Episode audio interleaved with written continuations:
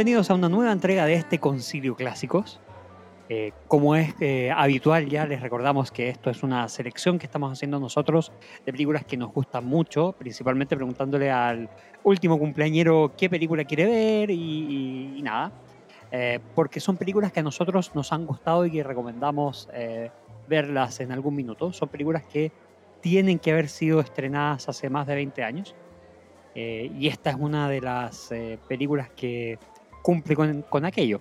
Antes de, de que Meli nos cuente por qué escogió lo que escogió, les recordamos que nos pueden encontrar en Instagram bajo el Concilio Media y en su plataforma de podcast favorita. Así que nada, estamos aquí con Melissa. Hola Meli, ¿cómo estás? Hola Miguel, hola Diego, ¿todo bien? Gracias. Y con Diego, por supuesto. ¿Qué tal, Tim? ¿Todo bien? ¿Qué tal, gente? Oye, y nada, la, en esta ocasión, como ya les adelantaba, es Meli quien nos trae esta maravilla de película. Meli, cuéntanos un poco cuál es y por qué la escogiste. Primero que todo, quiero aclararle a toda la people, a todas las personas que nos escuchan, eh, que ya estuve de cumpleaños hace mucho rato. Por favor, no piensen, no piensen jamás que podría ser Géminis, no, no soy Oye, yo. Qué, qué bacán, ya, qué- bacán tu aclaración. es demasiado buena tu, tu aclaración porque un amigo que nos, que nos escucha, cuando, cuando publicamos el episodio del Gran Lebowski, que también era por mi cumpleaños y también lo terminamos publicando como casi un mes después, eh, igual un amigo me escribió y me dijo, perdona, perdona, no te saludé para tu cumpleaños. Y yo le dije, y yo le dije, sí me saludaste, weón. y le, y le mandé, le mandé pantallazo de cuando me saludó. Fue hace tanto tiempo y ya no te acuerdas. Esto va a ser prácticamente hace menos de un mes, pero ya no te acuerdas, exactamente. Sí, Así que sí. quedó peor. No, el Alzheimer. Está bien. Sí, tal Está cual. Muy apropiado tu. Excelente. Y aparte, excelente tu aclaración de que no era Gemini y que no, No, serlo. Es súper importante decirlo. Una, para mí es, eh, probablemente... No, si hay algo que no soy, es eso. Ah, Puedo ser muchas cosas, Bueno. pero Gemini no. claro. No, no, jamás, jamás. Ya, Pero, bueno, pues, pero, oye, muchos saludos a todas las Sí. personas y que nos escuchan, ¿eh? Eso te iba a se- Yo quería mandar un saludo a los Géminis. Los queremos. Mi, mi padre es Géminis y te quiero papá. Sí, no estoy discriminando, solamente estoy diciendo que no hay nada más noveliza que eso, pero, pero no por ello que sea ni bueno ni malo, no estoy adjudicándole ningún grado de valor a ello. Es un tema de personalidad que no que tú te. Tal cual.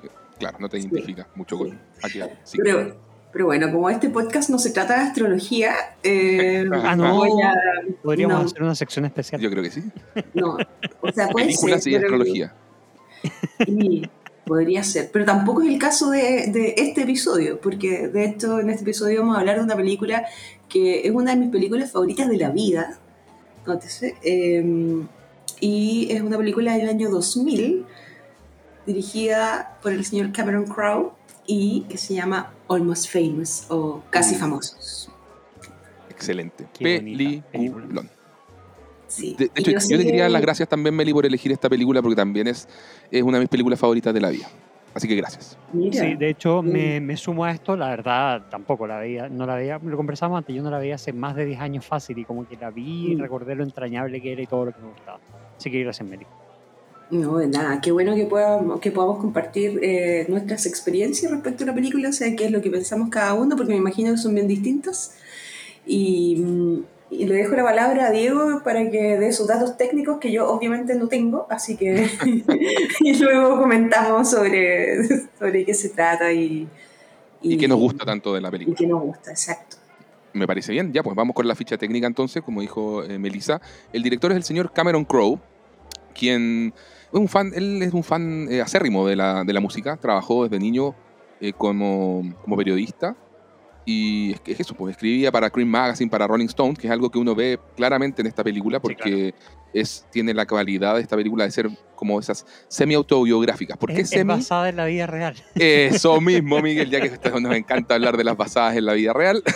Es como, Sí, es como los Fablemans del 2000.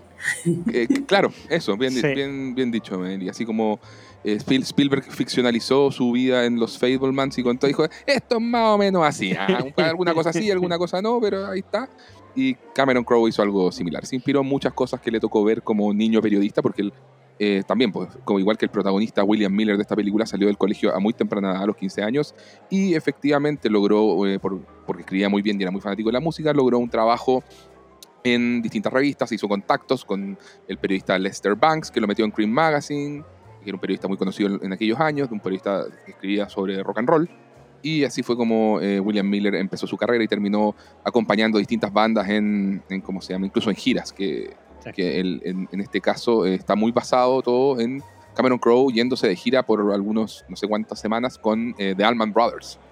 ¿Ya? Y la experiencia que le tocó ahí, su inten- sus intentos una y otra vez de entrevistar a Greg Allman, como acá intenta entrevistar una y otra vez a, a Russell Hammond, el guitarrista de la banda, que a cada rato eran infructuosos por distintas razones. Eh, va- varias de esas cosas aquí eh, Cameron Crowe las, las toma y la- las procesa y saca esta versión ficcionalizada y muy entretenida que es Casi Famosos. Eh, dentro de la carrera de Cameron Crowe, que como director de cine tenemos cosas como... eh, bueno, tiene varias películas, pero yo quisiera destacar eh, Say Anything, que es el- aquella película con John Cusack, en la- de la famosa escena del boombox en alto. es una comedia romántica de, de- no, de fines de los 80, no sé si del 89, Miguel. Del 89, sí.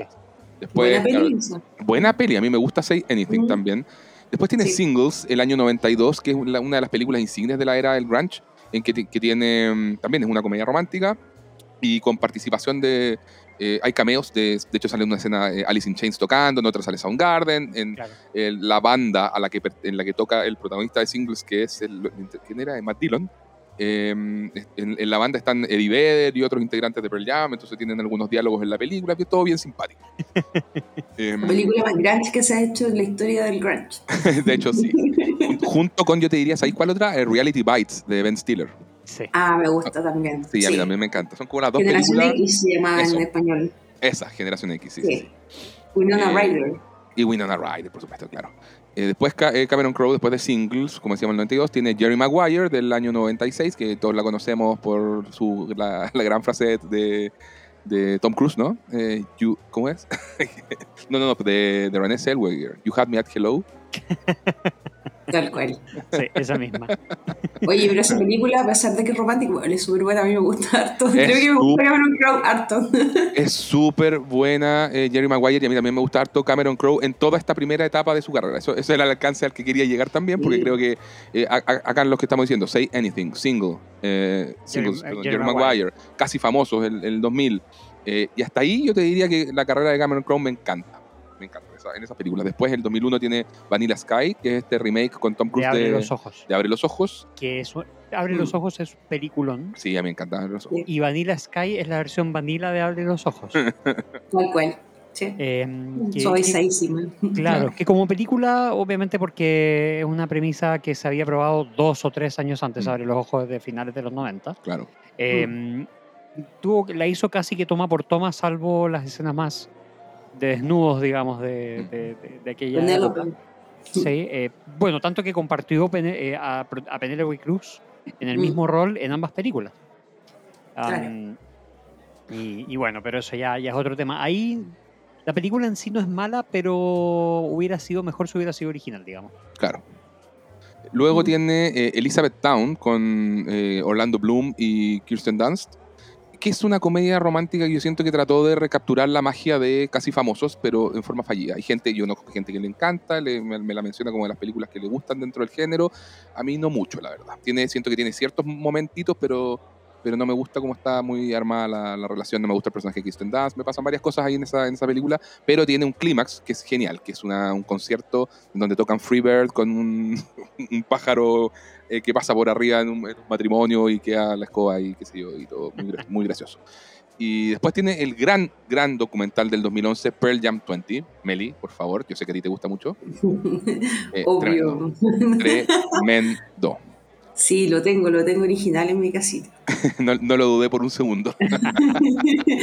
con el bootleg, con todo, es muy bacán. Sí. Eh, Claro. Eh, después de, del- del- de este gran documental, tiene We Bought a Zoo, ¿cierto? Esa es la que viene después, ¿o no? Sí, Sí, es que entre medio también tenía otro documental llamado The Union, que también lo sacó en 2011. Eso no la conozco. No. Pero para, para destacar como lo principal, en realidad, eh, Webora-Su, que es esta película con Matt Damon, yo no la vi. He escuchado, me pasó un poco lo mismo. No la Dicen vi que es porque. bien familiar, pero Sí, así como media, media vanilla. medio olvidable. Media olvidable, media con gusto a nada, así como. Sí. qué sé yo. Y lo mismo se puede decir de Aloha, que tuvo muy malas críticas en su momento. Sí. Y yo vi un pedacito y tampoco me entusiasmó mucho, la verdad. Y yo rara vez dejo de ver una película así como a la mitad. ¿cachai? Y fue como que no, no, no me, no me agarró. Yo vi, yo vi Webarasu, sí, ¿Y qué ahora tal? me estaba acordando. Sí, la verdad, eh, una película para ver el día domingo. Es bonita, onda, es como tierna, pero no es, no es así una gran, gran peli, pero, pero sí, es entretenida. Ya. Eh, este- después tiene, me parece un doc- ¿qué? ah, TV Mm. No. Series Roadies, y no, que no sé. y- No, no tiene, esto es lo último que tiene. Ya después dirigió eh, cuatro capítulos de la serie Roadies, que era una serie de televisión que no he visto, y un corto sobre Stevie Nicks. Mira, tiene, yo sé que tiene un documental que se, del, sobre David Crosby, que no sé cuándo lo sacó, que se llama Remember My Name, que por ahí lo, lo recomendaban harto. Sí, pero lo sacó escritor. 2019, si no me equivoco. ah, pues está justo cuando- No, po, lo acabo de poner. Ah. pero tú- No, de hecho, no, no está. No, está listado como- no, como parte, no está dentro de sus créditos. Ahí. Pero, pero Ya, sí, está como productor, productor. entonces. Está como productor. Es productor del documental de David Crosby. Ya, perfecto. Sí, eh, de Eh, hecho yo vi hace poquito, perdón, eh, vi hace poquito una entrevista de Cameron Crowe que estaba Ah. hablando con él respecto a ese documental y eh, se estrenó justo cuando se estrenó, y aquí hago el enlace con la película que nos conlleva esta noche, eh, el musical de. Almost Famous, que estuvo en, en Broadway por más de tres años. Oh my god. ¿En serio? Sí, Qué simpático dato que que- acabas de compartir. No sí, no, súper bien. De hecho, la última función de Almost Famous fue en enero de este año. Wow. Uh, ¿Y cómo, bueno. ¿Cómo duró Sí. tres años con pandemia y todo? Sí, sí, empezó, bueno, empezó el 2019 hasta el 2020. Después creo que 2020-2021 no hubo funciones, pero del 2022 hasta el 2023 nuevamente se retomaron. Y eh, dentro del, eh, como dato un poco, un poco freak, eh, Cameron Crowe invitó a Jimmy Fallon a hacer el mismo papel que hace Jimmy Fallon en la, En la película. Sí, Oh, pero, pero eh, no, no salía todas las noches, sino que como cada cierto tiempo. Ah, Claro, cua- perfecto. cuando las grabaciones de su show lo permitían. Ya. Claro. Bueno, el guion de Almost Famous es del mismo Cameron Crowe, que es uno de sus fuertes. Él, él es como más de estos tipos, así como partió en el periodismo, es de estos directores, pero que en realidad su, su vocación es de guionista. Sí. y que derivan a ser directores. Y en realidad eh, lo que le gusta a él es mucho la música y escribir y, y eso. Y eso es lo que se nota también en todas sus películas, en que la preponderancia de la música es notoria. O sea, es como la parte más fundamental que define su cine en realidad. Eh, la producción estuvo a cargo del- de Ian Bryce, que fue, se está como productor del- de, Salvando al Soldado Ryan y de varias películas de Michael Bay, de Transformers, eh, Ambulance, que fue la última, y muchas otras. Eh, también de Spider-Man, de Twister y Máxima Velocidad, que me gusta Máxima Velocidad. Muy bueno. Twister es Eh, tremenda película. Sí, también entretenida y va a tener una secuela. ¿eh? Sí. El director de fotografía, ah, perdón, en la producción también estuvo el mismo Cameron Crowe, o sea, director, guionista, productor. ¿ya? Como director de fotografía estuvo John Toll, quien, quien es el director de fotografía de Corazón Valiente, peliculón. La Delgada Línea Roja, peliculón. Vanilla Sky. El Último Samurai, eh, ya. Elizabeth Town, eh. Breaking Bad, notable Breaking Bad. Eh, Tropic Thunder, comedia que me gusta mucho. Eh, Cloud Atlas, ¿te gusta Cloud Atlas? Sí, Sí, a mí también, fíjate, sí, ya. me gusta. Soy un defensor de Cloud Atlas. Ya. Eh, Iron Man 3. Perdón, Meli. A mí no me gusta Cloud Atlas, ya que no me A, preguntaron. a ti no te gusta la ciencia ficción. Sí, pues Meli. No, no. Buen, buen Eso, por eso ni te preguntamos, Meli. O sea, Era, era asumido que no te iba a gustar. Eh, claro, claro. Pero igual puedo dar mi opinión al aire. Ah, no. Mu- Muerte a la ciencia ficción. Y apagar el micrófono, drop the mic. Fin. o sea, está claro que si elegí Almost Famous no es el género, ¿no? No es, no es el género, claro. Eh, ya, bueno, también tiene muchas cosas más John Toll, pero lo vamos a dejar ahí. En la edición está Joe Hutchin, que trabajó mucho con Oliver Stone y el mismo Camer- Cameron Crowe. Está también Sar Klein, que trabajó en La Delgada Línea Roja, El Nuevo Mundo, o sea, harta cosas de Terrence Malick, y en Born Identity. Eh, y en el soundtrack, esto es una cosa muy interesante porque, como dado el, el- el currículum del señor Cameron Crowe, obviamente conoce mucha gente del medio musical e invitó a Nancy Wilson, que es una de las hermanas, Wilson obviamente, de Brian, de- no, de Heart, la banda Heart. Ah, mira, Ella, Nancy y Ann Wilson son la... las hermanas de Hart. Sí, exactamente. Y, y Nancy Wilson hizo el, el- score de esta, de esta película. O sea, es decir, todas las canciones que son de Stillwater, como Fever Dog, Sí. las compuso Nancy Wilson junto a Cameron Crowe y a mucha gente más. Pero e- ella está detrás de esto, ¿ya? Ah, mira, Y- porque Nan- Nancy Wilson estuvo, bueno, estuvo nominada creo al, al BAFTA por lo menos, a- como mejor música. Mira, ¿viste? ¿Viste? Sí. ¿Viste?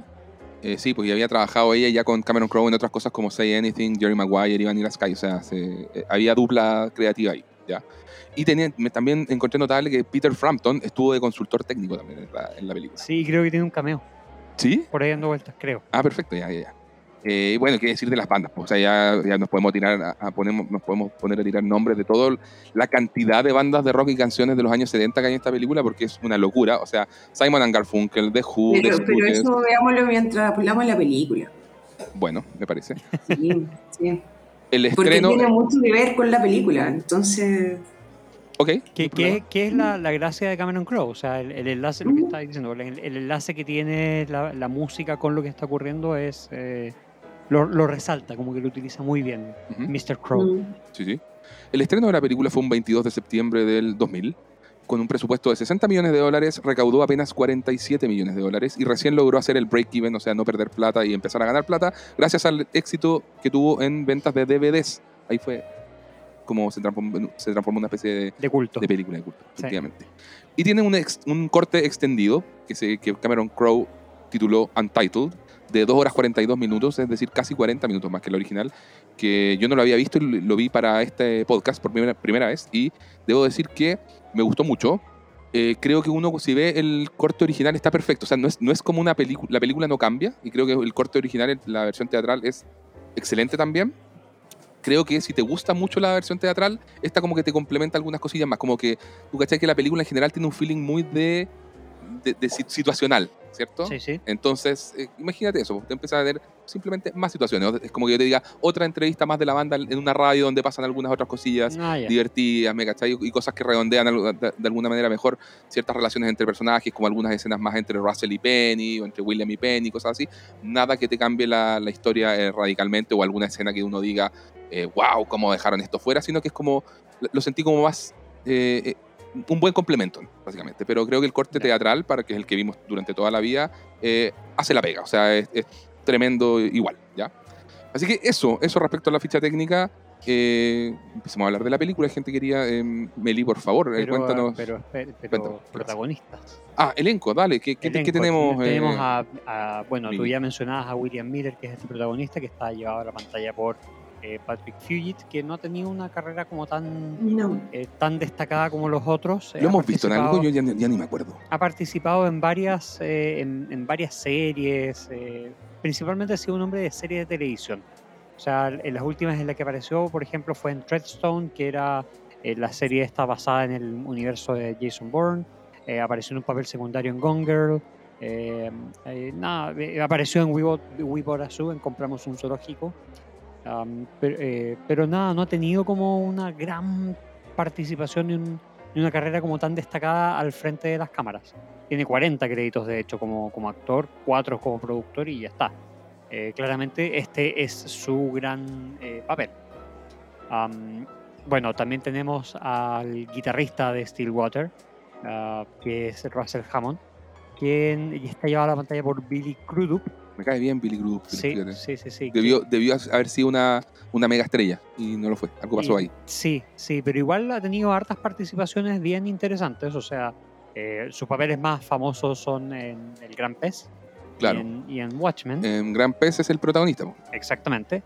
Y en Watchmen es el Doctor Manhattan. Ah, cierto. cierto. Sí, y también, también lo vimos como el padre de Flash hasta la película anterior a Flash.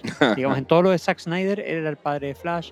Eh, participa en la serie de Morning Show que eh, está en Apple TV, que parece que es bien, am, que es bien conocida. Ganó premios. sí. Eh, sí, y, y nada, está en, creo, en- Jackie, a- lo veo ahí, mira, Jackie de. Jackie como el protagonista que entrevista a, a Jackie. Claro. Ah, Spotlight, Alien mira. Covenant, en Spotlight es uno creo de los eh, periodistas, pero no el, no el principal, Mm. eh, si mal no, no, no recuerdo. The Longest Week ha participado, tiene varios papelillos eh, no tan relevante si quiere, pero aparece en, no sé, pues Hate, Pray, Love.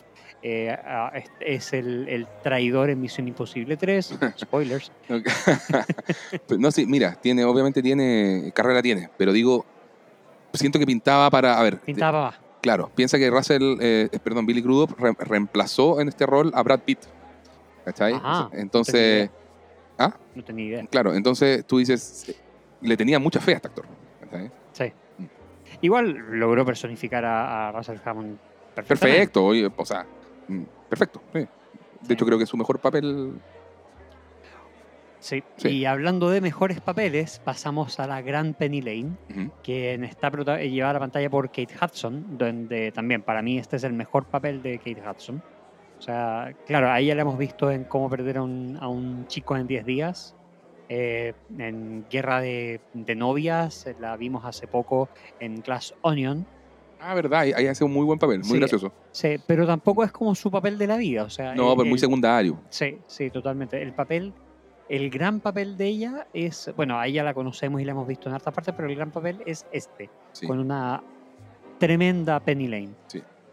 Eh, bueno, y también dentro del elenco tenemos a alguien que no necesita introducción como Frances McDormand. Ganadora del Oscar, no sé si tres veces, creo, sí. Varias, varias veces. Eh, tenemos a Jason Lee, tenemos a Zoe de Chanel, al gran Philip Seymour Hoffman Que en paz descanse. que en paz descanse, eh, que precisamente actúa como Lester Banks, Sí. el, el periodista este que mencionabas hace un rato, a Anna Paquin, Noah Taylor, a- también mencionaba a Meli, a Fairuza. Muy buena, Volk. sí, Para los fans de The Craft, muy bien.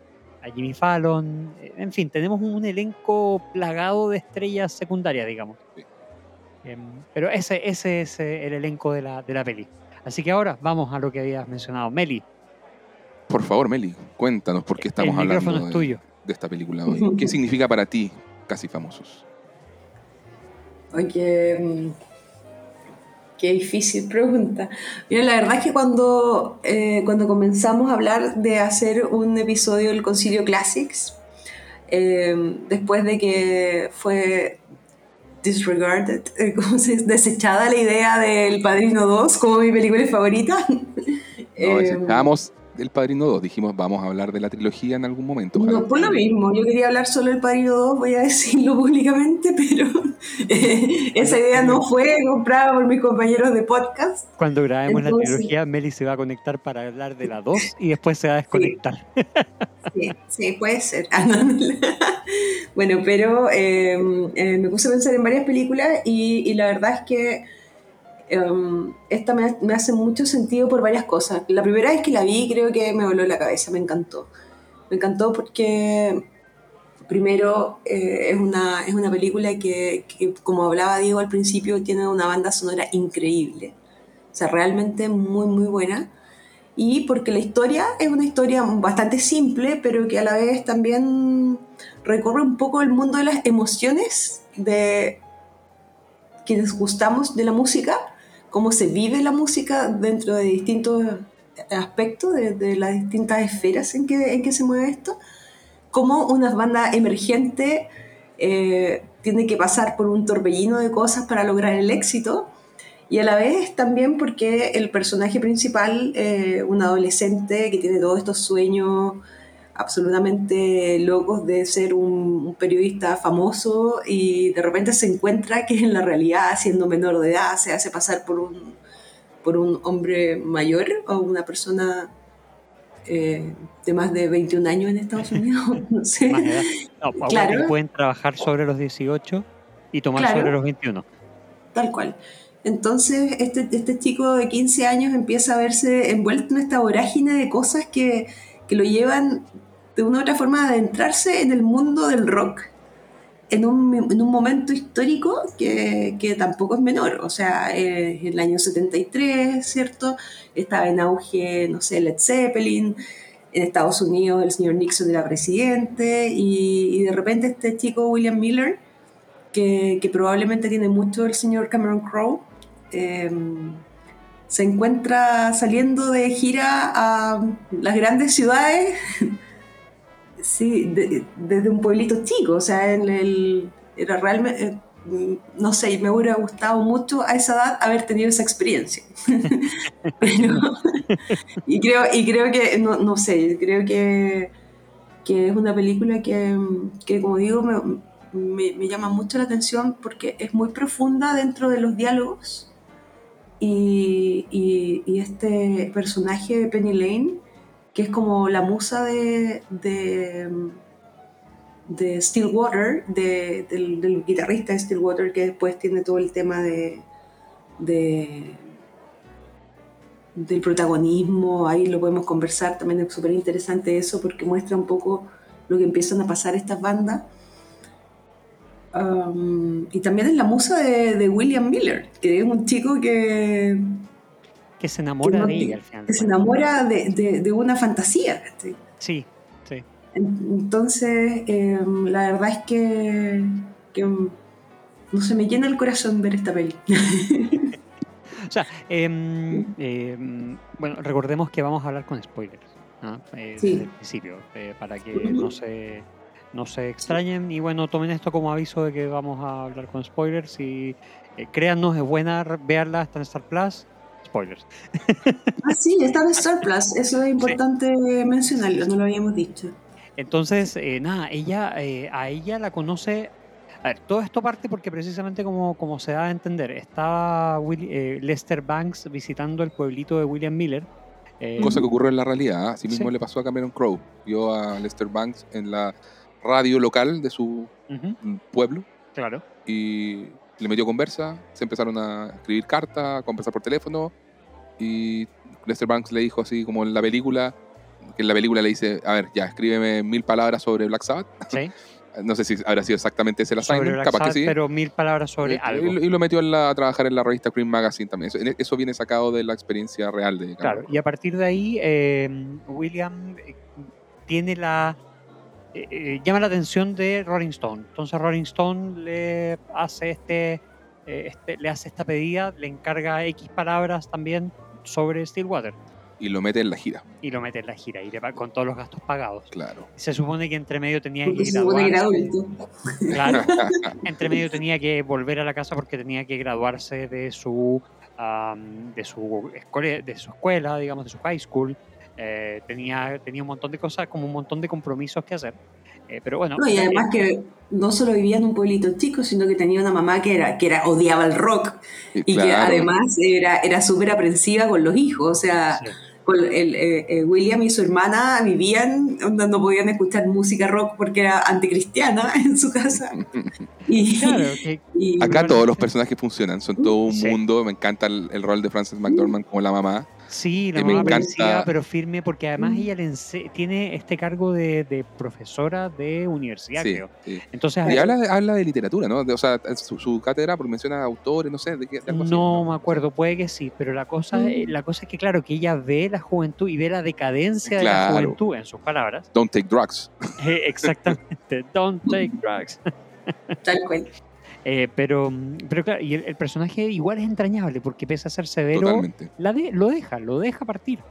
Eh, no, yo encuentro que todos los personajes brillan. De hecho, la, en el caso de la madre, con justamente lo que dice Miguel, de que podría ser un personaje muy poco querible, uno igual le encuentra el corazoncito. Eh, hay, hay, momentos en que te hace reír mucho. Rockstars eh, han secuestrado a mi hijo.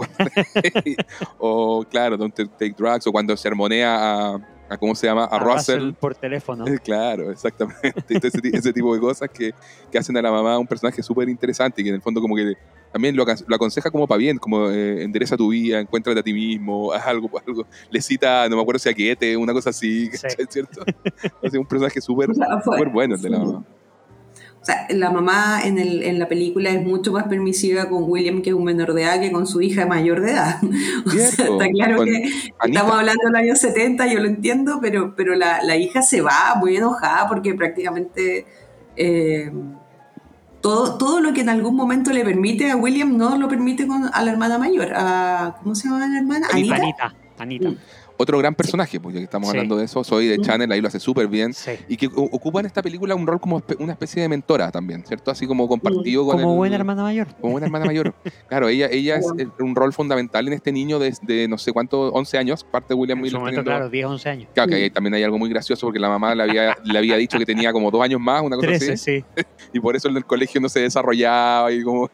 Y lo veía. A todos les salían pelos a él, no. Eleven, I'm eleven. I'm eleven. Sí, sí, sí.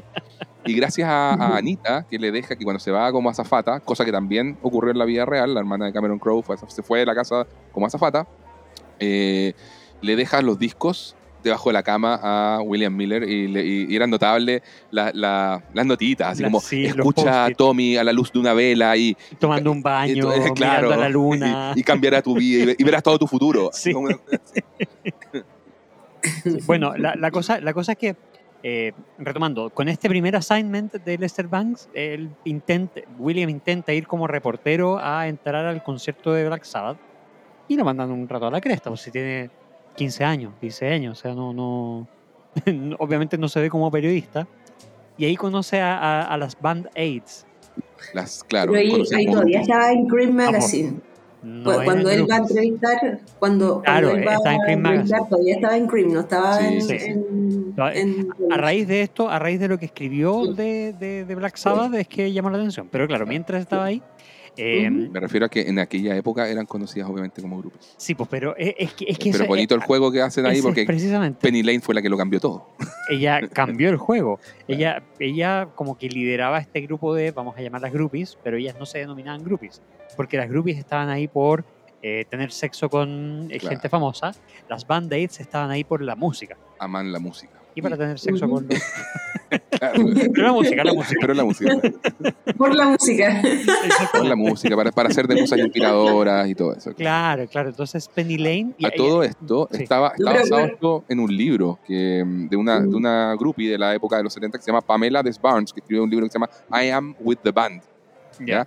Y yo vi un, vi un pedacito, un extracto así como de una entrevista de ella en que justamente mencionaba lo que aparece en la película. Pues esto de a nosotras lo que nos apasionaba era la música. Obviamente, eh, como hay que pensar que en la época había de todo. Pues habían, habían, ella decía así como, habían chicas efectivamente menores de edad también en esta cuestión que realmente más, po. mentían y pasaban y se iban de gira con, con las bandas y todo. Y ahí pasaba de todo. Entonces, claro, hay una cosa de hangout, de pasarlo bien y qué sé yo. Y, pero también les, les- genuinamente les interesaba la música, eran fans de verdad. ¿cachai? Y eso yo siento que la película un poco eh, como que reivindica bastante esa, esa forma. Y un, un poco si es que mira todo el viaje de Penny Lane en esto, que tiene esa, esa dualidad entre que, claro, uno podría decir, es, es una música inspiradora, está ahí por la música, se lo dicen varias veces, de hecho en la versión extendida hay toda una conversación súper larga con Russell en que en que eh, como que Russell le reconoce esto de que no solamente ella como que llega y, e- ilumina y, hace que cada habitación de hotel se sienta como un hogar, sino que además se sabe todas las letras, le dice incluso de las canciones malas. Y, y es una inspiración de verdad. Pero a, a la vez está esta dualidad del hecho de que igual tiene una relación con el guitarrista y ahí donde la película te complejiza esto de, de la fama y de lo que es estar con, con personas porque de verdad compartes aficiones y cosas que te gustan versus también el hecho de que a veces en estas instancias, sobre todo que en, en que hay fama y, todo, y, y plata dando vuelta, eh, te usan, po, ¿cachai? También te, sí, o- o está- es- vas a estar ahí mientras le sirvas de alguna manera. Así como Que es lo que vemos también en la película. es- sí, pues, eh, o sea, esta, esta película tiene mucho que eso, mucho que ver con, con- con eso. O sea, te habla de la crueldad del, del negocio de la música, te, te- te habla de lo que es descubrir personas que son tus amigos y, y distinguirlos de cuáles son los que te, te usan, ¿cachai? Eh, te habla de conocerse a, una- a uno mismo y de, y de mantenerse fiel a uno mismo. Yo siento que todo eso es parte del viaje de, de William Miller y que y, y un poco lo que aprende también Penny Lane de William. O sea, eh, por ahí leía que, el- que, que Penny Lane, por ejemplo, el- como lo que se criticaba del personaje de repente era que podía ser una de estas como, ¿te acordás que alguna vez lo hablamos, Miguel, de las Manic Pixie Dream Girls? ¿Te acordás que era como este, Sí, este sí. estereotipo de, de como un, lo de Pixie es como un hada, ¿cierto? Una, un hada loquilla, así como pero, pero, pero, pero no, es un, no es una fairy. no, no, no, pues, pero, pero, pero, es, es es la una- idea de esta figura Es una fantasiosa, ser- Es una, es un, claro, es una como etérea, ¿cachai? fantasiosa, mágica, Eso, pero que, que, que medio, medio que le gusta, medio media Mischief- mística. mischievous, mischievous, Claro, ¿cómo se dice esa pero está, está ahí para ser como media, media eh, etérea e inalcanzable para, para un protagonista masculino. Entonces, todo, todo esto Sí. ha tenido obviamente un revisionismo con el, con el paso del tiempo, de si Penny Lane, por ende, cabía como en, esta, en, esta, en este formato. Cameron Crowe ha salido en defensa del personaje y dice, no, pues porque si bien puede que parta en, ese, en, en- en esa onda, todo el viaje de Penny Lane es, también es bien, de es bien transformador. Pues, y eso, de hecho, el Sí. hecho de que ella hacia, hacia el final de la película también no, queda, no se queda con ninguno y un poco se, Se va, a se va a buscar su rollo. pues, Sí. Todo lo que hablaba y que no era real, que el mismo William le dice, a ver, Marruecos, Marruecos no es real. Que te vayas para allá", ¿cachai? Entonces, y ella lo hace real, pues, o sea, ella se va también en, en su viaje de descubrimiento. Entonces, creo que trasciende solamente esa figura de ser como la, la, la, la- la mujer inalcanzable para los protagonistas, ¿cachai? Efect- donde efectivamente William como niño la, adora, porque bueno, es como su, su despertar sexual prácticamente, si él parte de 15 años, ¿cachai? O sea, la, adora, la, idolatra y toda la cuestión. Con ese romanticismo bien de niño Claro, también, o sea, claro. medio infantil, medio idealizado. Idealizado, claro. Sí. Y, lo de- y, y Russell, en- entre sí, la, la, la quiere, pues, quizás la ama, pero también la usa. Y también, eh, también la traiciona. Y, y, y- y en ese sentido veis la nah, pues, pues, tenéis personajes de, de aciertos y errores, pues, o sea, muy humanos. Y eso es muy, es muy bonito en esta, en esta película. Pero él no es humano. Él es un Golden God. Él es un Golden God. I am a Golden God. Meli, hemos hablado mucho rato. Dale. Dale tú, Meli. me- No sé qué decir. O sea, mira. Eh, no, la verdad, la- Dale. No, eh, a ver, eh, estoy de acuerdo un poco con lo de usted. eh, pienso que eh, Penny Lane, el, el personaje Penny Lane, probablemente que eh, ella estuvo nominada por, como mejor actriz secundaria, pero al final se termina robando un poco la película. Sí. Y, mm, y la verdad es que para mí, mientras eh, Penny Lane está eh, en gira con Stillwater, mientras tiene esta relación con, eh, con ¿cómo se llama? Russell, Russell Hammond. Eh, claro, eh, efectivamente cumple un... eh, para mí es como, y esto ya lo digo con, más adultez, y no, no como la primera vez que la vi, sino que ahora que la revisité para poder hablar de esta película en el podcast, creo que... mm, que es como la Yoko Ono. Como que... Como que la Yoko Ono para John, para John Lennon. Sí. Es el tipo de persona que quizás efectivamente inspira, que, que tiene todo un rollo como artístico, que efectivamente tiene, tiene este amor por la música. Y, y la verdad es que, es que probablemente esta película sin la actuación de, de Kate Hudson probablemente no habría tenido el, el mismo impacto en, en, en la época en que apareció esta peli. Sí, de acuerdo. Em, Kate Hudson la- le aporta la magia en escenas como cuando está bailando en ese gimnasio donde suena eh, que Cat Stevens, si no me equivoco, en, en esa escena que es muy bonita. Eh, la conversación cuando William le, le cuenta, le cuenta que, oye, Russell te, que, que te apostó y en, en una eso, en una apuesta de póker eh, y, por- y- y perdió y te cedió por, eh, por, no sé, ¿cuánto era? 50 dólares Por y, un six pack de y un claro, y un- eso, claro, y una cerveza. Y, una caja y ella Heineken. obviamente, y ella Sí. obviamente derrama una lágrima, pero, pero con mucho sentido del humor y mucho encanto también le dice qué tipo de cerveza. Sí.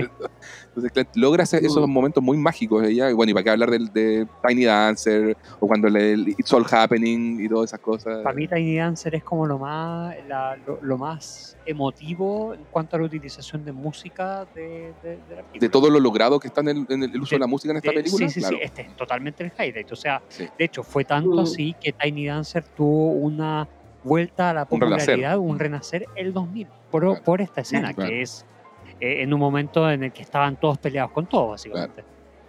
Sí. Sí, yo creo, yo también estoy de acuerdo con eso, que Tiny Dancer probablemente eh, junto con eh, The Who son los highlights de, de la peli eh, en, en términos musicales. Pero también me gusta mucho y es algo que no, no hemos, no, no hemos tocado hasta el momento, que es que, em, que todo- toda la película, o, o gran parte de la película realmente, eh, está eh, sucediendo mientras van de gira por Estados Unidos. Y, y mientras van pasando por cada pueblito, eh, quizás empieza este viaje de descubrimiento de los personajes. claro. Porque, porque no solamente eh, van tocando en distintos lugares, sino que se encuentran con un montón de cosas que, que son interesantes de ver desde el punto de vista como de banda, que de repente, no sé, los contratan en un lugar horrible donde casi se electrocuta Russell, después, no sé, se encuentran con este grupo de, personas así como de, fans eh, y que los invitan a la casa a tomar y terminan, no sé, anda, eh, súper drogados, diciendo lo que ustedes decían, I'm a Golden God. Después van a ciudades grandes, se encuentran con, la, con las band-aids o con las groupies o quien sea. Entonces, es como que cada ciudad va revelando ciertas cosas como, como de la cultura y de, y de cómo viven las personas la música dependiendo del lugar donde están. Y esto eh, empieza a verse un poquitito distorsionado una vez que eh, le ofrecen un contrato más grande, o sea, que, llega como, como, ok, cambiemos el, el, bus, el bus romántico de Viaje por América, de Simon Gar Garfunkel y todo eso, por un avión, llegamos a una gira más rápido y sacamos más ciudades y ya tenía, pierde un poco ese encanto de ir ciudad por ciudad y donde efectivamente William Miller, que es el protagonista de la película, eh, empieza a hacerse amigo más que periodista de la banda por la que fue contratado que tenía que hacer una, una entrevista. Y, y, ese, y ahí también le provoca cierto problema porque no puede hacer su trabajo, porque Lester Banks le dijo que no se hiciera amigo de los músicos. Sí. Y, y, él, y él, dentro de su ingenuidad, comienza a caer en ese juego donde efectivamente la banda empieza como a tratar de manipular lo que él quiere escribir o no, o cada vez que él quiere pedir una entrevista, eh, le dicen no, más rato, entonces era como un poquitito em, rara la, la, situación, porque él, él, él, se empieza a involucrar mucho más como, como un agregado de esta gira, más que un periodista que realmente está haciendo su trabajo. Claro. Pasa de ser el enemigo a ser uno más de, de, de los groupies. Claro, claro. Entonces. Es de mi favorita. I am the enemy. I am dark and mysterious. que precisamente es la misma de, de, donde baila el son de, de, de Cat Stevens. Sí, pues, sí. Pues no, pues es la misma de, de cuando le revela lo de, lo de que lo, apostó por Humble Pie y la ah, y todo. Sí, pues, sí, pues. Pero no es la misma que la del baile. Con sí, Igual tiene, tiene escenas chistosas, como por ejemplo cuando cuando Polexia habla con la mamá de William y le dice, no, si su hijo se está portando súper bien, no sé, como súper bacán, y después se acuerda al día siguiente, después de todas las drogas, y va, va, buscar, va persiguiendo el, el, autobús y de repente así, ¡pah! se pega con toda la pared. Eh, es humor físico. sí. muy, muy graciosa, muy, muy encantadora esta película. Un poco eh, no sé, Miguel, si tú querés compartir un poco cómo llegaste tú a esta peli o como que, no sé, por lo un poco la misma película, la pregunta que a la, que a la Meli, ¿qué, qué significó para ti? ¿Dónde conectaste? Pues nosotros nos, pilló en un momento que teníamos, no sé, 18 años, la tenemos, tenemos que haber visto como, a, como esa edad, quizá un poquito Yo sé después, que ¿no? la vi en la U. Sí, pues. Yo sé que la vi en la U. Creo que la comentamos en algún momento. Muy, muy probablemente. O sea, también, pues nos pilla eso, e-, early 20s quizás, no sé, una cosa no, así. No, viejo, 18, 19 años. Ya, Esto salió el 2000. Por eso, 2000, pero no sé si la viste. No, yo, yo, la tengo que haber visto el 2001. Ya, perfecto. Cuando salió como a, eh, en la bahía favorita. De claro, en agua internacional. Exactamente. Entonces, eh, no, pero como que siempre, te, eh, siempre me ha gustado creer que tenía una conexión especial con la música, obviamente. Eh, soy humano, no, no, soy un monstruo, me gusta la música. y, y, nada, entonces, el, el, hacia dónde te lleva la música. Encuentro que esta película refleja de una manera muy bonita, muy eh, optimista, el hacia dónde te, pero a la vez muy realista, el hacia dónde te lleva la música. O sea, eh, te puede llevar para lugares oscuros, te puede llevar para mm. lugares más eh, luminosos, pero siempre sí. te lleva a alguna parte y siempre eh, como provoca algo. Provoca algo mm. y, o sea, to, toda, esta, toda esta musicalización me hizo mucho sentido en, en, en, en esto de eh, de que pese a que estaba todo, no sé, pues, estaba todo el mundo enojado con todo, y sale Tiny Dancer y los une a todos y, y, y, y todo aquello. Después ver el fanatismo que hay, eh, el chico este Vic, que, que sigue fanático de Led Zeppelin. A, fanático de Led Zeppelin, que dice que están todos aquí, it's all happening, y, y con todas estas sí. cosas, ver ese tipo de fanatismo, ver el, el, el fanatismo de... Um, de Polexia, de Sapphire, de, de todas ellas, y ver cómo Mm. ellas también se creen un poco más que estas nuevas chicas, estas nuevas groupies. Ellas no lo hacen por la música. Eh, ver, ver todo eso, todo lo que provoca, eh, como que resonó mucho conmigo y, me, y el personaje de Penny Lane es totalmente entrañable. En verdad fue como, y Mm. sigue siendo, lo que más me gusta de, de- de la película. Uno a esa edad se, se enamora, ¿para qué estamos con cosas? Totalmente. Uno se enamora de Penny Lane, totalmente, sí. Sí, a mí me pasa algo parecido, muy similar a lo de Miguel, creo que nos pillan una edad en que ya teníamos algo de bagaje musical, habíamos empezado a ir, eh, no sé, por nuestros primeros conciertos y esas cosas, y esa por lo tanto esta película nos habla directamente a ese tipo de fantasías. Pues imagínate tener, ser joven y que te lleven de gira con una banda que te encanta y, empezar a conocer en los hoteles a otras bandas y gente de la música y entrar en contacto con, con esto que en, reali- en realidad en, en aquellos años era lo que más gust- me gustaba, por lo Sí, menos a mí. O sea, la música, el cine era, son mis dos grandes pasiones hasta el día de hoy, pero obviamente al verlo ahí, como dices tú, a los 18, 19, todavía hay como una cierta ingenuidad en Sí. uno. Eh, hay una cosa también de años formativos, en cierta, en cierta forma, que esta película es eso, pues, despierta y conecta muy bien con todas esas pasiones. Y, y está eso, pues, de, de- de mirar al guitarrista que es el ídolo, porque básicamente, por muy periodista y muy pro- profesional que trate de ser William Miller, es un niño de 15 años que está tratando de entrevistar a un ídolo, a un, a un Sí. futuro ídolo, que encuentra que su estilo y su forma de tocar guitarra es incendiario. eh, Icónico. y claro, y, to- y todo eso. Entonces, eh, me pasó me pasó conectar muy, nada, pues muy, muy fácil con, con la película, alucinar con la, con la banda sonora. Eh, tiene un ritmo, eh, en ese sentido, Cameron Crowe, por, creo que, que, logra un ritmo perfecto en la película. O sea, se creo que no te aburre en ningún segundo, estás súper interesado, estás súper eh, con, con eso, con ese sentido de magia, de, de magia, de la magia de verdad de la, de, de la música, siendo que igual logra narrarte algo que dentro de ese podría haber sido totalmente todo idealizado y logra también pegarte la aterrizada porque uno de los rollos que tiene la película heavy es que te hablan, ah, y lo dicen muchas veces, lo verbalizan, esto de como what is real, ¿cierto? Así que de hecho eh, Russell Hammond incluso cuando está drogado en esa escena de I'm a Golden God llega un poco ahí porque dice, ya lo único que quiero ahora es relacionarme con lo real, porque están tan como alienados por, por, por la fama que es como ya solo lo real y quiero conocer a Real Topeka People y, y todo eso. Y, y- y varias, en varios diálogos de la, de la película surge, surge esto de aterrizar, pues, de con- conectar con lo real. Entonces creo que la peli tampoco pierde de vista eh, eso, de que están en, en un mundo que, que nada, pues, no, no es el mundo, quiénes somos, con quién nos relacionamos, quién nos está usando para, de ahí donde viene todo el discurso de Lester Banks a William Miller de lo que decía la, la Meli. eh, ellos arruinaron el rock and roll, ¿cierto? Dice como, ah, eso también me chocó mucho a, a mi corta edad, porque era como para mí, eh, con, con la música era como, it's all happening, todo está pasando, yo estoy de- venimos, venimos saliendo de los 90, tremenda década para el rock, y que de repente aparezca una película que me dice que en el año 73 habían periodistas de rock que sabían mucho y que te decían, el rock and roll ya fue, ya murió. Pero es Yo- lo mismo que nosotros hemos visto tanto tiempo. Sí, por supuesto, pero, por, pero eh, Sí. estoy diciendo lo que me pasaba a mí ver a Sí, los, sí, a los sí, 18, 19 años y decir, wow, ¿y por qué dice eso? ¿Qué es lo que pasó acá? No, la música era de verdad acá, de ahora en adelante, y pero que igual no lo podemos negar. Llegó la industrialización, llegó la, la- la maquinaria. Si una banda es, es exitosa, busquemos todos los clones posibles de esas Sí. bandas y explo- explotemos esto a decir basta. Sa- ¿Sabes que hablando de eso, de- del rock and roll está muerto y todo Ujú. eso, una de las, de las razones por las que no me gusta Lenny Kravitz es porque por cuando estaba empezando a escuchar rock and roll y estaba como Rock and Roll is Dead. Estaba en la fase de It's. All Happening y Claro. sale la canción Mm. Rock and Roll is Dead con un riff que es Sí. notable. Sí. Dije, ¿cómo es posible? No está muerto. No es. Pero te- a mis 12, 13, 14 años, no me acuerdo qué edad tenía cuando salió esta cuestión. A mí me pasó lo mismo. eh, salió esta canción diciendo Rock and Roll is Dead y yo decía, no, el rock no está muerto. Este tipo está No, equivocado. está totalmente equivocado, no me puede gustar.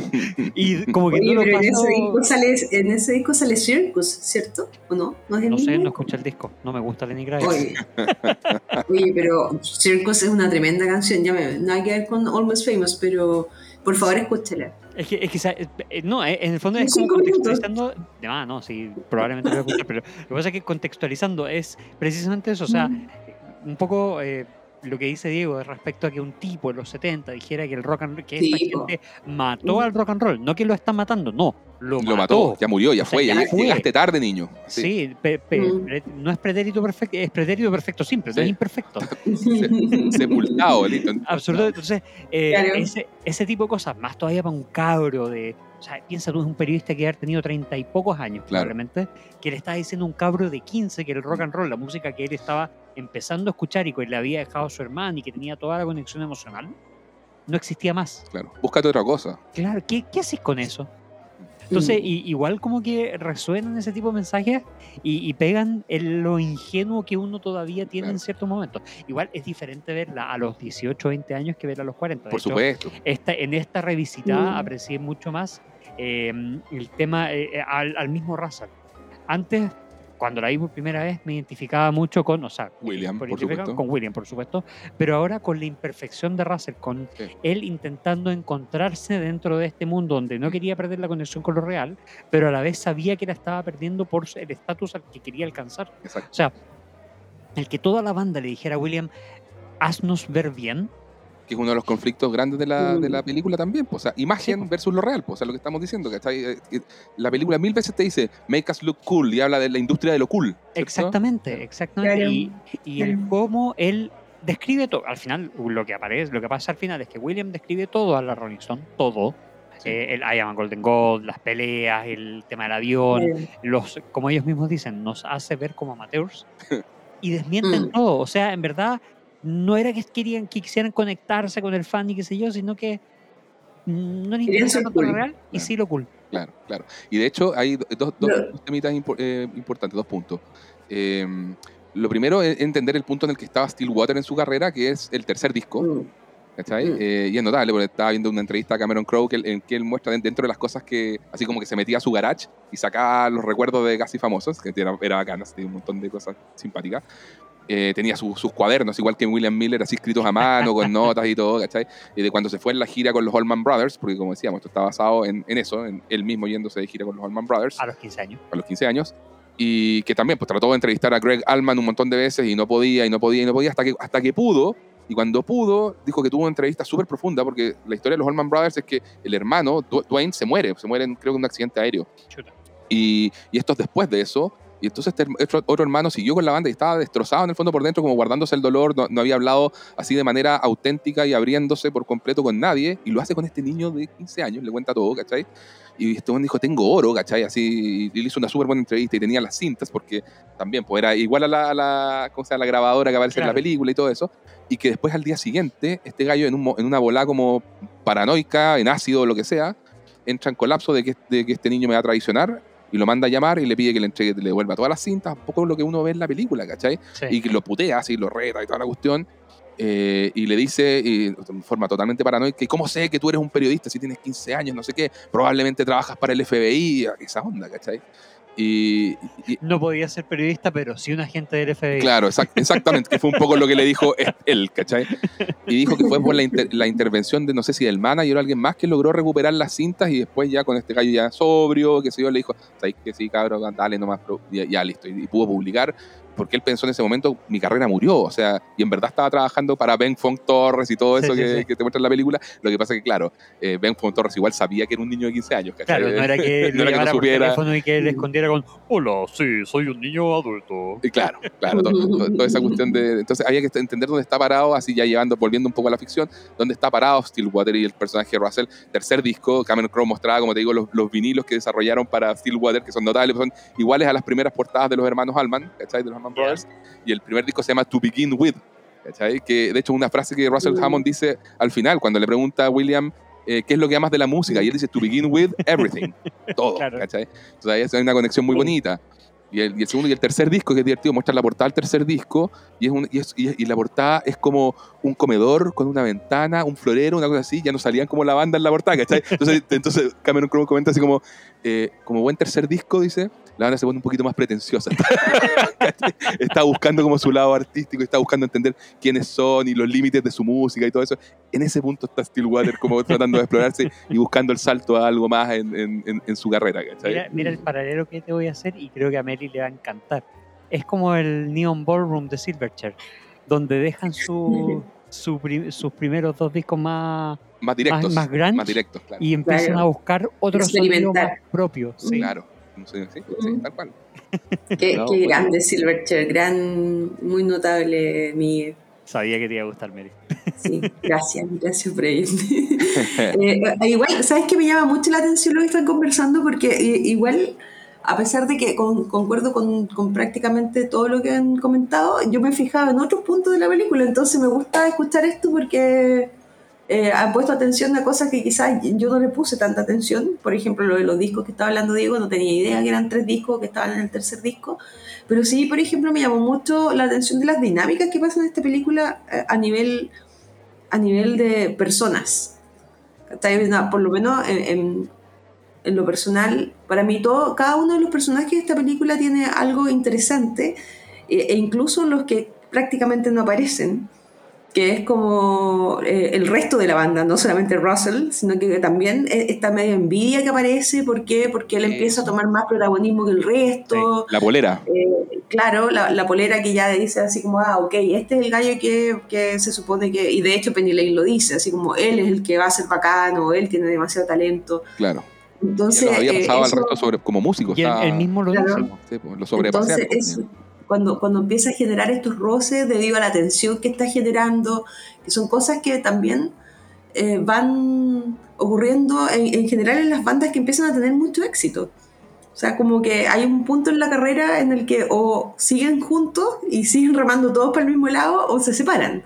Claro. Entonces, e- e- esa dinámica la muestra súper bien esta película. Súper bien. Y, y- y me gusta mucho que, que cuando van en el avión, que tampoco hemos hablado de esa escena, que para mí es una de mis favoritas, Totalmente. y empiezan a. y, y- y se ven como en un momento extremo de la vida donde prácticamente ya hay una super mega turbulencia, piensan que se van a morir y empiezan a decirse todas las verdades, es el minuto en el que de verdad quizás se conocen. Claro. Porque a pesar de que habían estado mucho tiempo de gira, mucho tiempo como, como la película va, va girando en torno a los personajes principales, pero cuando se ven en, en el avión empiezan a aparecer cada uno de los, de carácter de cada uno de los personajes y eso lo encuentro súper bonito, porque ahí, ahí te das cuenta de no solo la relación que tenían como, como banda, sino la relación que tenía eh, Russell con su señora, porque recordemos que Russell estaba casado, eh, la relación que tiene el otro chico de la banda con la señora de Russell, que también... Jay- eh, Jason Lee. Eh, se llama Jeff Bibi. El, el- el Claro. eh, Suponía que después tú serías también el- cuando... ¿Mm? no, solo quería decir que cuando le dice, se suponía que tú serías el guitarrista con mística y yo el vocalista cari- carismático. Claro. Y también, no sé, cuando, cuando eh, William reconoce y le dice así, onda como que, que está enamorado de Penny, onda como... Ahí, pasan muchas cosas, entonces de repente termina la turbulencia, se salvan y dicen, "Bueno, ¿y ahora qué? Porque como que ya estaban todos completamente... eh, Uno confiesa, uno confiesa su, su homosexualidad. El, el baterista, que no había dicho, que no había hablado ni una sola palabra en la Ni una película. sola línea. Claro, De hecho, en el, en el corte extendido hay, hay dos cosas muy graciosas, así que son como, porque uno, uno en, la, en la película ve a, a William entrevistando, tratando de entrevistar a Jeff, al vocalista, y, y tratando de entrevistar a Russell. Pero nunca claro. lo ves entrevistando al bajista y al, y al baterista. Mm. Ya, bueno, en el corte extendido está en esa escena. Entonces, cuando entre- eh, entrevista al bajista, que también, pues el bajista es. ¿Cómo, ¿Cómo crees que es el bajista? Ultra bajo perfil, Obvio, como buen bajista. como buen bajista. Entonces, de pocas palabras y qué sé yo. Entonces, de hecho, es como que le dice, bueno, y que Claro. le hace una pregunta como totalmente elaborada a William, así como, tipo, ¿qué es lo que crees tú que, que- que aportas a la banda desde tu vereda musical y tu no sé qué cuestión? Y el tipo lo escucha la pregunta que es muy larga y le responde, yo aporto el bajo. Esa, esa- esa es la escena. Eh, Y la escena de- con el baterista, también, pues están así los dos, Ed, tú no sé qué cosa con tus drum beats y va, va, va, va, va, y, también, pregunta elaborada, larga, ¿qué opinas de no sé qué? Y el otro lo, queda mirando y la siente nomás y no le dice ni una sola palabra. cero, cero, no hay respuesta. Chao. Entonces, recién el baterista habla en aquella escena en que, en que sale el closet y es muy gracioso también. Sí, sí, sí, sí. Bueno, eh, parte, parte de, esta, de esta escena precisamente es...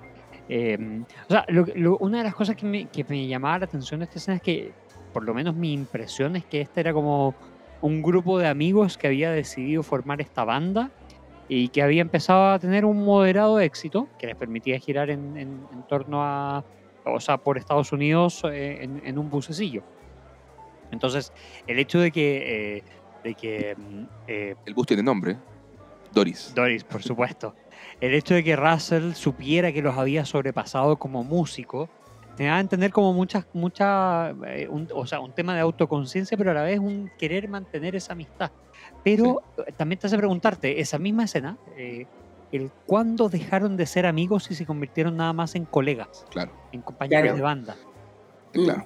Porque, porque, o sea, se supone que estaba eh, Jeff Beebe, que era el vocalista, que era un gran amigo de Russell, pero se metió con la señora Russell igual. Claro. Eh, y, y estaban como esta lucha de egos, esta lucha de... de- Pierden el sentido de todo, de la realidad, de, los límites, de se les disparan los humos. eh, todo, todo. eso es lo, es lo interesante de ver a Stillwater en este punto de esta gira Sí, que se llama Casi Famoso 73, ¿no es cierto? De ahí el nombre de la película y todo. me recuerda un poco a- al, al- al disco de Sugar Ray, ese 1459. Ah, por los 15 minutos de Por fama. los 15 minutos de fama, sí. Claro. Sí, sí. Pero bueno, No, es- súper interesante y, y la verdad es que eh, creo que en lo personal conecto mucho más con, con el tema, cada una de las aristas que presenta eh, en torno a la música, a, a la banda sonora y, y a, lo- y a los personajes, eh, que cada uno, o sea, todo lo que, en, en mi opinión, todo lo que los conecta es la música. O sea, para- eh, in- sí, Dale, o Meli, sea, dale, Meli. incluso desde la mamá para abajo, nada, como que en general todo gira en torno a, a las apreciaciones sobre, sobre la música, sobre cómo se vive, cómo, se- cómo se experimenta, cómo, cómo, eh, qué es lo que provoca, que, eh, como en general... Y también habla muchísimo y también me gusta mucho el valor de la amistad, porque em, si hay una persona en la película que conoció de verdad a Penny Lane fue William, Exacto. y que finalmente Penny Lane le revela su verdadero nombre, que es muy gracioso, me dio mucha risa. Lady, Lady Lady Goodman. Lady Woodman. Goodman, perdón. Y, y también cuando, cuando Penny Lane decide, decide dar un paso al costado, efectivamente buscar su destino, pero que, que tanto William como Russell no quedaran como enemigos, sino que se buenaran, que conversaran. Sí, sí, sí. Ella, ella los une, po. sí, Mm. esta mediación medio no directa entre ellos fue maravillosa. Sí. Claro. Y creo que, que es un súper un, un, un closure súper interesante para la historia, porque después de todo lo que vivieron, por lo menos se merecían conversarlo. Fíjate que creo que lo único que no, no Mm. envejeció bien de, de- de la peli viéndola ahora es, la Mm. escena en que un poco eh, William le da un beso a ella. eh, Sí, Eso po. como que ya hoy en día es No. sexual assault directo y no, y no, hay, y no hay otra lectura. Es como... Sí, sí, sí, Y es la escena donde William pierde su virginidad, porque digamos que igual es Mm, con menor, digamos. Buen Mm. punto. Ya, pero, o sea, por lo menos, o sea, se supone que Penny Lane, tanto Penny Lane como William eran los dos menores de edad. Claro, Penny Lane también. sí, sí. Sí, po. 17, ponte tú una voz, sí. Sí, cuando, cuando le decía, ¿qué edad tienes? Eso, le, pregunta, le pregunta, ¿qué edad tienes? Y el tipo le dice, le dice 18. Y dice, me too. Después, ¿cuánto tengo? Die- eh, 16. 17. Me too. Claro. No, y, y dice, I'm 15. Y dice, me too. Es que por No, eso no, no me quedó ¿Eso no suena claro. mejor la verdad? Sí, ¿Ah? Como que no me quedó, a mí por lo menos no me había quedado tan claro. No, no, no. sí, yo, yo diría que Penny te- se, se quedaba en 16. Cuando ya William dice tengo 15, ya no le responde. Pero, pero ¿cómo se llama? Es menor de edad. Ah, tienes razón, sí, sí, le tiene 16. Pero Sí. claro, o sea, 16, Penny Lane es un o sea, es muy personaje chica. que es menor de edad. Sí, sí. No es que ahí. Mm. Mm. No, peli, película. ¿qué, qué podemos decir? ¿Qué, Sí, qué más les, sí. les va quedando de, de, Mm. de comentar que quieran así eh, abordar? Yo, por, por mi parte, por lo menos, no sé si Meli quería, Mm. tú querías parece decir algo respecto a, la- a, la- a las bandas que suenan acá en, eh, en concreto, distinto, algún, algún momento que quiera, aparte del de Tiny Dancer y todo lo que ya men- mencionamos de cómo se usa Simon and Garfunkel, Black Sabbath, no sé. ¿hay algún otro que Eh, agregar que te haya gustado?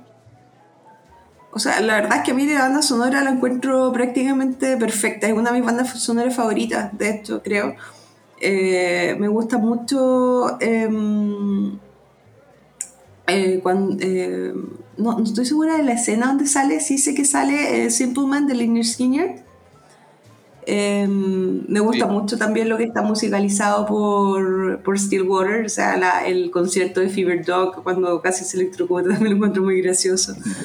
Em, Led Zeppelin, obviamente. Y hay un par de cosas. Sale en. Eh, creo que hay una canción de Rod Stewart en alguna parte. Sí, tal cual. ¿Sí? Eh, Sí, eso también está está- interesante. Está Rod Stewart, está Jethro Tull, los Beach Boys, Johnny Mitchell, eh, Lynyrd Skinner. con- Después eh, eh, Phil Flows. Claro. Neil Young, Fleetwood Mac, Deep Purple, Elton John, The Guess Who, Cat Sí. Stevens, Jimi Hendrix, no sé, una, es una y, y The Allman fíjate, Brothers, de Allman Brothers, por supuesto, The Seeds, Nancy Sí. Wilson, The Velvet Underground. Y de y Sí. fíjate que, que Led Zeppelin, que lo- usan cuatro canciones de Led Zeppelin en la película, y era porque ¿No más? Led, Ze- Led Zeppelin vio un Mm. corte que él se lo mandó obviamente Cameron Crowe y les encantó la película y le dieron Sí, la- pues. el permiso de usar algo que Led Zeppelin no hace prácticamente nunca. No, no no una, dejó sino usar Stairway to Heaven. Exactamente, no, No. nos dejó usar Stairway to Heaven, porque ellos tienen una relación como banda muy particular con esa canción que yo creo Mm. que uno la puede entender, ¿no? Así como que Sí. Mm. sonó tanto, fue tan trillado, como que mucha gente, Led Zeppelin pasó a significar esa canción que ellos un poco quisieron desmarcarse, entonces le dijeron... Y creo que, de hecho, Cameron Crowe en esa entrevista que vi hace poquito eh, decía que él quería eh, eh, utilizar Stairway to Heaven cuando en vez de mm, Sparks. de The Who, Claro. claro. En esa escena, en esa escena iba a aparecer Stairway to Heaven y después la cambiaron por, por Sparks. Ah, perfecto, o sea, la, la escena en que la hermana le dice, escucha esta canción con una Sí. vela y, tal, y verás tu Sí. futuro, era Stairway to Heaven, ya, Sí. perfecto. Sí, sí. Eso, eh, en, eso en el contexto de la obra de Broadway en el que él habló sobre Almost Famous y que después dijo cómo había hecho esta, esta mm, adaptación de la película a- al teatro. Claro. Oye, eh, Em. perdón, volviendo un poquitito al tema de la edad de Penny Lane, porque me quedo dando vueltas, así que tuve que buscarlo. Em, de Cameron Crowe dice que, mm, eh, que en el, en el guion no se explicita qué edad tiene y dice que fue intencional precisamente dada su relación sexual con eh, Russell Hammond. Eh, y, y aquí cito y traduzco malamente. em, Cameron Crowe dijo, no invitemos el tipo de debate equivocado a, a- a esta, a esta película. Eh, se lo dijo al, al Times, eh, que él pensaba en su momento, o, o, claro, en su momento Penny era una adulta. Entonces como que nunca sintió que hubiese algún tipo de cosa eh, predatoria, depredadora, alguna experiencia depredadora eh, aconteciendo. Ahora, también eso puede ser porque Cameron Crowe tenía 15, 16 años en la época y, y- Mm. y la gente solo sabía que, o sea, sabía que tenía como eh, una suerte de filtro más naive de, de- de lo que estaba pasando. Em, pero, pero eso, o sea, que, que- que él por lo menos en su cabeza siempre la pensó como adulta. Mm. No, no que Pero en la, en, la, en la escena que comentábamos con Diego, igual hace entender de que no lo es. Claro, O queda por, lo ahí. menos, por lo menos a mí me quedó rondando eso, porque cuando, Sí, cuando sí, tienen esta conversación, No sé, a mí no tanto. Fíjate tú que a, a mí simplemente me, me quedó eh, no tanto pensando eso, sino como que se, se está nada más quitando edad. O sea, simplemente diciendo, haciendo Que mímica. estaba jugando. Que estaba jugando con, con William, que estaba haciendo También mímica de lo que decía Mm. Pibi. ¿Cachai? Como que yo lo tomé por ese lado. Y, y Mm. Cameron Crowe dice que nunca quiso ponerle edad, pero que en su cabeza era adulta. O sea, ¿cachai? Mm. Como que siempre un poquitito para ya, allá. pero, pero bueno, 18. Ya, Sí, claro. Barely, barely. ok. Mm. Pero, pero Em, quería hacer esa- esa- O sea, interesante Esa pa- posición. precisamente para quitarle el, el tema el tema de que envejezca mal, que bueno que Claro. Penny Lane no tenga edad. Claro, para para que el tema del Y- consentimiento no sea un, un issue mayor Claro. en, en todo esto. Claro, y, y por lo digamos que mismo... William sí, sí consintió. Sí, ahí, pero no cuando está, cuando está eh, llena de qualuts en el hotel, Claro, no. claro. No, claro. No, si esa escena creo que sigue siendo conflictiva. O sea, Sí, evidentemente hoy en día sí, no sería, o sería distinto, que sí. Pero, pero salvo eso, fíjate que creo que es una película que ha envejecido como el vino. O sea, Mm. bueno, lo- creo que lo hemos reafirmado durante toda esta conversación. Así Sí. que estamos todos muy contentos con la peli. No sé si quieren aportar algo más o lo dejamos ya. Yo, hasta- por mi parte, no. Eh, Mm. nuevamente, se recomienda verla, Star Plus. Go. Sí, sí, la verdad es que ha sido, para mí fue una súper buena experiencia revisitar esta película porque la verdad es que a pesar de que es una de mis pelis favoritas, no la veía hace mucho, mucho tiempo y, y eso me, me, hizo verla con un poco más de perspectiva. Así que eh, gracias al Concilio Classics y por invitarme a esta instancia para revisitar mis eh, películas de antaño que tanto, tanto me, me acompañaron durante mi adolescencia y mi juventud. Como que, oye, es casi un epílogo eso. Sí, total. No podemos, no podemos añadir nada más después de eso, digo. Así que si tenéis. Pero un epílogo a la vida, digo, así como. Que, sí, pero por eso. Si es que después de todas las enfermedades que tengo, oye, por si acaso. Puta, claro. Eh, si tenías que al cierre, Diego, te las comiste, porque no, no, hay nada que pueda mejorarlo, digamos. No, está, está, bien. No, película favorita, yo creo que nosotros tres también, tú y Miguel, ¿no? Sí, sí, sí. Está ahí, está ahí, por ¿cierto? Está, en el grupo de películas que sí me llevaría a una isla desierta. En ese gran saco de, de donde yo me llevaría 100 películas. por, por, eso te digo, no quiero ponerle número. No. yo, creo que Diego necesita una, como todas las cajas de Funko, pero películas para la isla desierta. Sí, por ahí va. Una mudanza completa, no sé cuánto. Tengo como 200 películas favoritas. Sí, más, o menos. Más o menos. Eh, así que bueno, nada, eh, oye, antes de, cerrar por acá, queríamos comentar que vienen cosillas interesantes en el Concilio Classics. Eh, por no, no vamos a adelantar tanto, pero, pero igual sí. Vienen La novicia rebelde, vienen la, la princesa prometida, interesante. Esa, esas son dos películas que vienen sí o sí dentro del próximo, de los próximos 365 días. ¿Cuál es la princesa prometida? Es, antigua, ¿no? Princess Bride. O sea, muy antigua me refiero. Sí, 87. Es de, los 80, sí. Ahí está. Princess Bride. Sí, eso es una muy buena película infantil que aparecía en cine en su casa, alguna de esas cosas así como... Eh, ¿Esa va a, ser tu, va a ser tu elección cumpleañera, Miki? Sí. Ah, muy bien. Por eso puedo adelantarla con tanta certeza. Muy bien. Eh, y nada, así que. Y a partir de ahí, yo no sé qué otras películas compañeras tendremos. Eh, no, y ahí se verá. Pero ahí se verá. Así que, muchachos, ha sido un gusto. Muchas gracias, Meli. Muchas gracias, Diego. Gracias, Miguel. Eh, gracias. Recuerden que nos pueden seguir en instagram.com slash el concilio media. Nos pueden encontrar en su plataforma favorita de podcast. Será hasta una próxima oportunidad. Hasta luego. Adiós. Chao, chao. answers.